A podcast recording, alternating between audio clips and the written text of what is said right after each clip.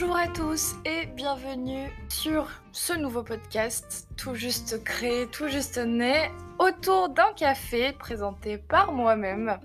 Enchantée, je m'appelle Célia, j'ai bientôt 25 ans et je suis une passionnée de podcast depuis peu. Je suis addict à ça, je n'écoute que ça en ce moment, ça anime tous mes temps libres et je me suis dit, why not pourquoi ne pas me lancer? Certains me demanderont quel signe astrologique je suis. Je suis cancer, ce qui explique toute ma créativité, mes envies soudaines de faire mille choses à la fois. Aujourd'hui, je vais vous expliquer un petit peu comment les choses vont se passer, mais l'idée c'est euh, de recréer autour de ce podcast les conversations qu'on pourrait avoir euh, sur une terrasse, au soleil, autour d'un café, avec ses potes à se raconter tout et rien, ses expériences de vie, ses moments de vie, ses galères. Euh, et moi, j'ai envie de faire ça à la fois seule, mais j'aimerais également pouvoir être, euh, pouvoir être accompagnée de mes proches euh, à long terme, s'ils acceptent, évidemment, pour parler d'eux de, aussi, leurs expériences de vie, avoir des, des conversations sur des sujets précis tout en étant détente, puisque ici on n'est pas dans le jugement, on n'est pas dans la critique, on est là pour simplement partager un bon moment. Donc aujourd'hui, je suis là pour vous parler un peu de mon expérience euh, à Paris, puisque je n'y ai pas toujours vécu et j'y vis depuis maintenant, euh, eh bien bientôt deux ans. Et j'ai pas mal de choses à dire là-dessus. Pour reposer un petit peu le contexte, je viens de Lyon, j'y ai, euh, passé environ 4 ans, un petit peu plus, puisque j'y étais pour faire mes études de médecine que j'ai royalement foirées, et à la suite desquelles j'ai décidé de rentrer euh, en plein dans le milieu du travail. Donc j'étais vendeuse dans le prêt-à-porter haut de gamme. Je sais pas trop si je suis censée dire les marques ou pas, parce que je veux pas porter préjudice à qui que ce soit. Donc euh, peut-être que je vais me taire et ne pas donner de contexte euh, sur euh, où est-ce que je travaille exactement. En même temps, c'est pas vraiment l'important. L'important, c'est que ça a motivé mon envie de partir. Petite parenthèse, le sujet qu'on aborde aujourd'hui est la résultante de plein d'autres sujets qu'on abordera dans d'autres podcasts. Euh, encore une fois, seul ou accompagné, mais je vous expliquerai un petit peu plus en détail au fil de la conversation. Donc je disais, je travaillais en prêt-à-porter et euh, il faut inclure que dans ce moment de travail-là, j'étais, euh, enfin on était tous concernés par le confinement à un moment donné. Globalement, j'ai euh, rompu mon contrat avec cette marque en août 2021. Voilà. Donc juste après toute la grosse période de confinement, déconfinement, reconfinement, blablabla. À ce moment-là aussi, pour reposer vraiment le cadre de A à Z, j'étais dans une relation euh, toxique euh, que je peux même pas qualifier de perverse narcissique et dont je faisais les frais depuis plusieurs mois. Juillet, août ont été les points de non-retour dans cette relation. Sauf que j'étais un peu emprisonnée dedans et j'avais pas d'autre moyen de l'interrompre que de partir en fait. Donc ça a été un des premiers points qui a motivé. donc pour revenir sur le travail, il y avait un clair manque de considération euh, sur mon travail. J'avais un responsable absolument incroyable, mais c'était le au-dessus qui posait souci. Euh, car à ce moment-là, on était vraiment considérés comme des chiffres et pas des êtres humains. Du coup, bah voilà, je devais gérer une boutique seule après confinement. Et je sais pas si vous vous souvenez de l'effluve que ça avait été euh, quand euh, les, commerces ont réouvert. Tout le monde s'est jeté dans les magasins et c'était très difficile à gérer. On avait des règles d'hygiène très très strictes à ce moment-là.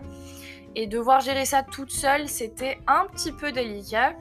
Sachant qu'en plus de ça, je n'ai pas eu la reconnaissance que j'espérais et euh, le remerciement que j'espérais. J'espère être claire en disant ça. Globalement, je demandais à ce qu'on me dise merci et à ce qu'on me paye mieux. voilà. Et ça n'a pas été fait. Et pourtant, je m'étais donné pour cette entreprise. J'avais vraiment donné mon âme, je pense.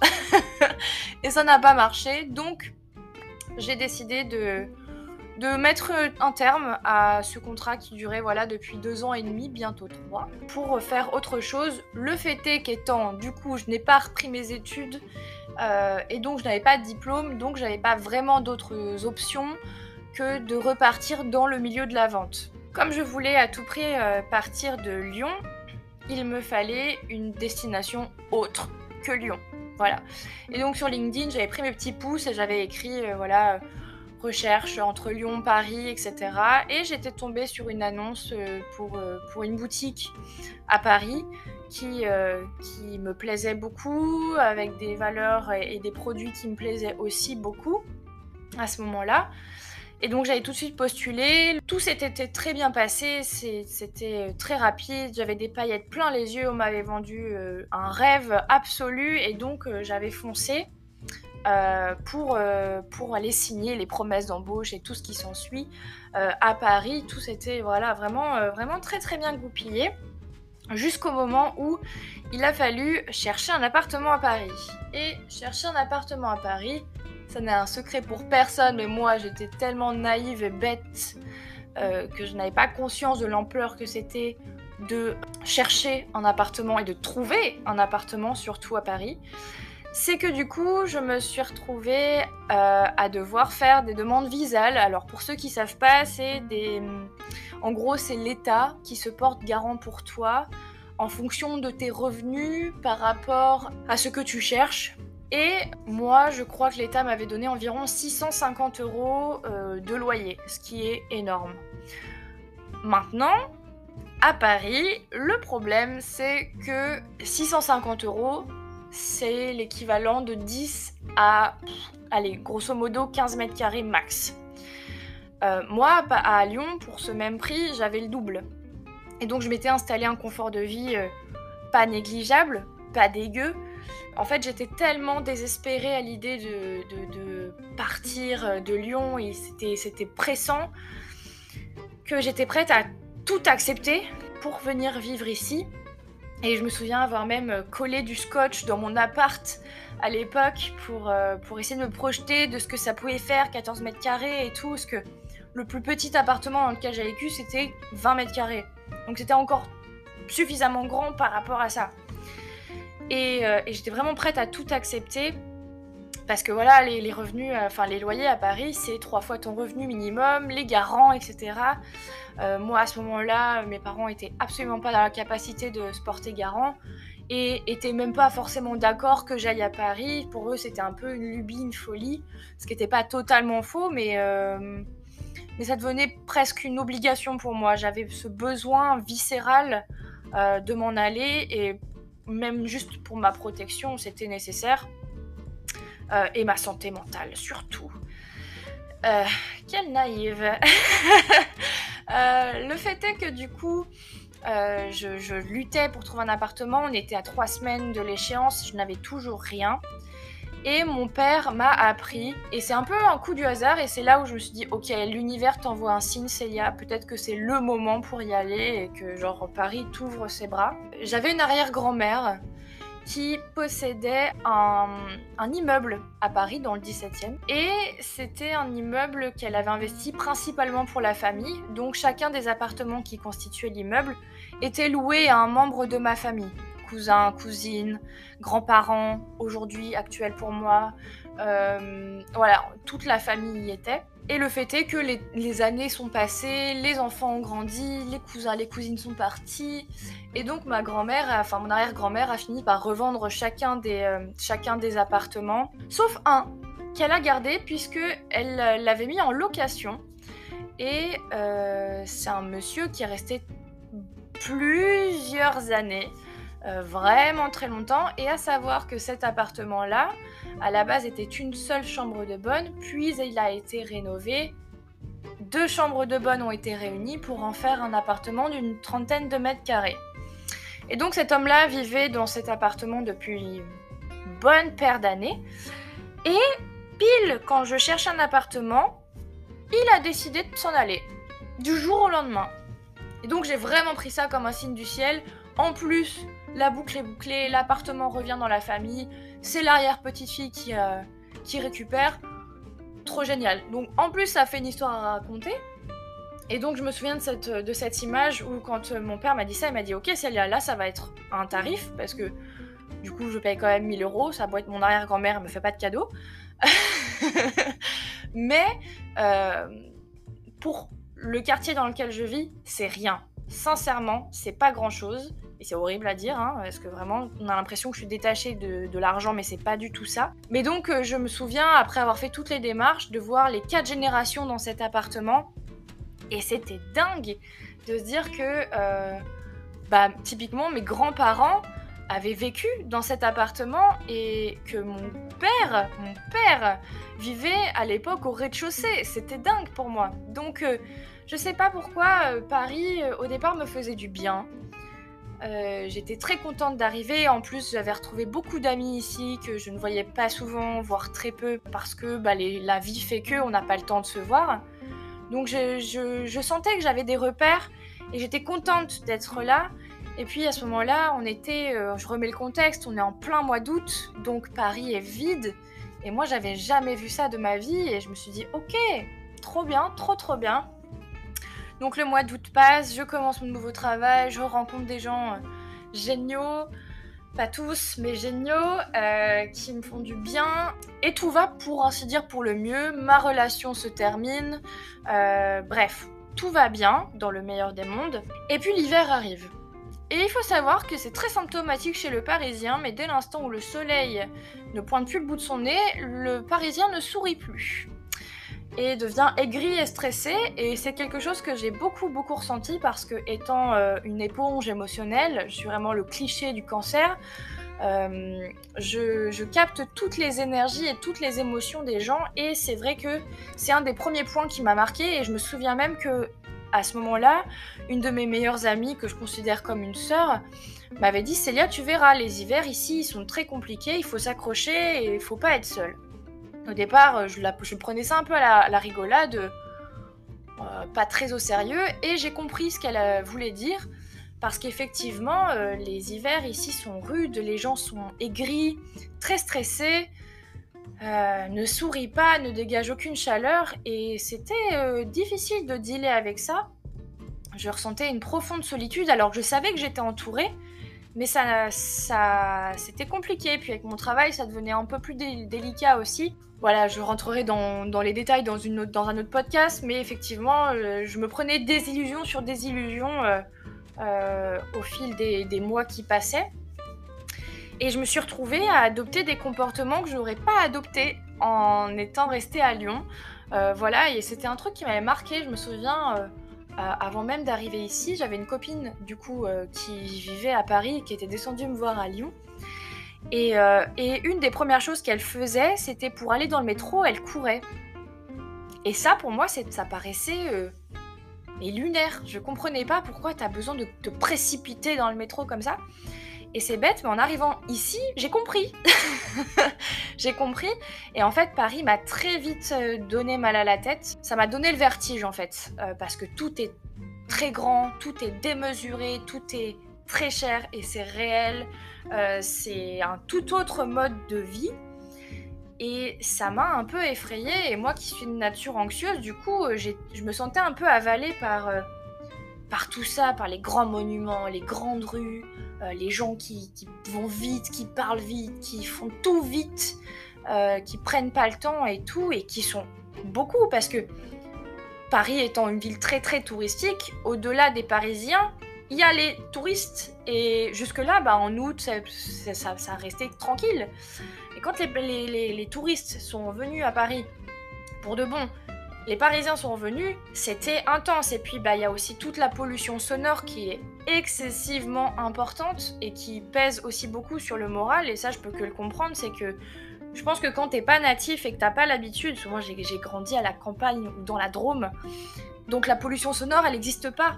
Euh, c'est mais c'est un truc de fou à quel point ça joue sur ton sur ton quotidien et sur ton ton bien-être euh, finalement et au-delà de ça même si j'adore l'appartement dans lequel je suis j'ai mis 8 mois euh, à date de la remise des clés 8 mois à me sentir chez moi alors que c'est quand même moi qui qui l'ai aménagé, je l'ai façonné de mes mains, ai, je l'ai personnalisé. Huit mois à ne pas avoir l'impression de rentrer dans un genre de Airbnb en fait. Donc ça a été hyper, euh, hyper intense et franchement j'aurais aimé qu'on me prépare à ça et qu'on me dise ok, parce que mon père m'avait dit tu verras, euh, la vie est chère. Mais il n'y avait pas eu tout ce processus de euh, tu verras à Paris, c'est intense dans tous les sens du terme. Toutes tes émotions sont décuplées. Tu vis au travers des émotions des gens. Après, ça dépend ta perméabilité à, recevoir les choses. Mais moi qui suis très perméable, oh, j'ai pris ça comme une claque et j'aurais tellement aimé qu'on m'avertisse, histoire que même euh, bah, je puisse anticiper et prévoir. Et à côté de ça, je trouvais Paris génial parce que bah, c'est tellement riche de culture et de monuments au-delà de leur grandeur. Euh, euh, c'est très intense, euh, aussi dans le bon terme. c'est que voilà, tu te dis putain, je veux aller au Louvre, ok, on va au Louvre, vas-y. je veux faire une expo, ok, tiens, il y a telle expo à tel endroit, et, quand, quand, quand, quand, quand, Et en fait, c'était un, un truc de dingue d'avoir tout à portée de main. Et en même temps, c'est très frustrant parce que en étant euh, parisienne maintenant, que je travaille à Paris, je rentre chez moi, je suis épuisée et j'ai juste pas envie de faire quelque chose le week-end. Et donc quand mes potes viennent, elles organisent tout un plan de trucs, mais elles connaissent au final mieux Paris que moi, parce que moi je, je prends même pas le temps de visiter Paris réellement. Ça va faire deux ans que je suis là.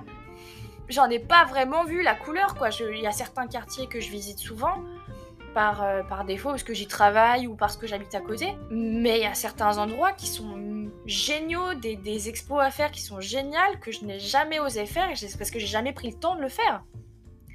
Et c'est souvent ça, j'ai l'impression qu'on est souvent happé par le temps, qu'on manque de temps et que 24 heures dans une journée c'est pas suffisant en fait. et ça, ce sentiment-là, je l'avais pas forcément à Lyon et c'est dingue à quel point euh, vraiment Paris c'est un monde à part et c'est réel. Euh, et, c'est la raison aussi pour laquelle je tiens pas à y rester à long terme parce que c'est pas quelque chose qui me correspond. Et en même temps, ça a été une expérience euh, hyper intense pour moi dans le sens où j'y ai appris beaucoup euh, sur ma façon d'accueillir les choses, de m'adapter aussi parce que je suis, suis d'un de, ses enfants dont la famille a beaucoup déménagé au fil du temps. Et donc j'ai sans cesse dû apprendre à m'acclimater euh, à, un nouvel environnement, à devoir être sociable, à me refaire des amis, etc. Et c'est la première fois où j'ai été confrontée à la difficulté de le faire. Hormis mon travail, j'avais aucune, euh, et, les quelques amis que j'ai à Paris, j'avais aucune source de rencontres. Je ne sortais pas pour faire des rencontres et c'était devenu très très compliqué pour moi. Aujourd'hui ça va mieux, mais il a fallu un temps d'adaptation euh, hyper intense et ça c'est quelque chose que j'aurais euh, aimé savoir quand je suis arrivée.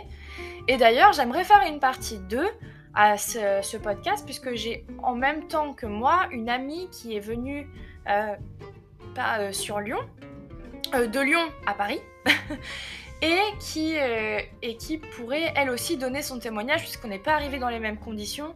Elle est arrivée accompagnée là où moi je suis arrivée seule. Euh, et peut-être qu'on n'a pas abordé les choses de la même manière et j'aimerais bien avoir son avis à elle aussi. Au-delà de ça, Paris c'est cool. Paris, euh, Paris c'est intense. Paris c'est plein de choses. je suis quand même contente d'y être d'une certaine manière. Euh, parce que voilà, comme je disais, ça m'a beaucoup appris sur moi et sur qui je suis. Dans un autre milieu, j'ai appris aussi que j'étais capable d'être aigrie. Et ça, je ne le savais pas.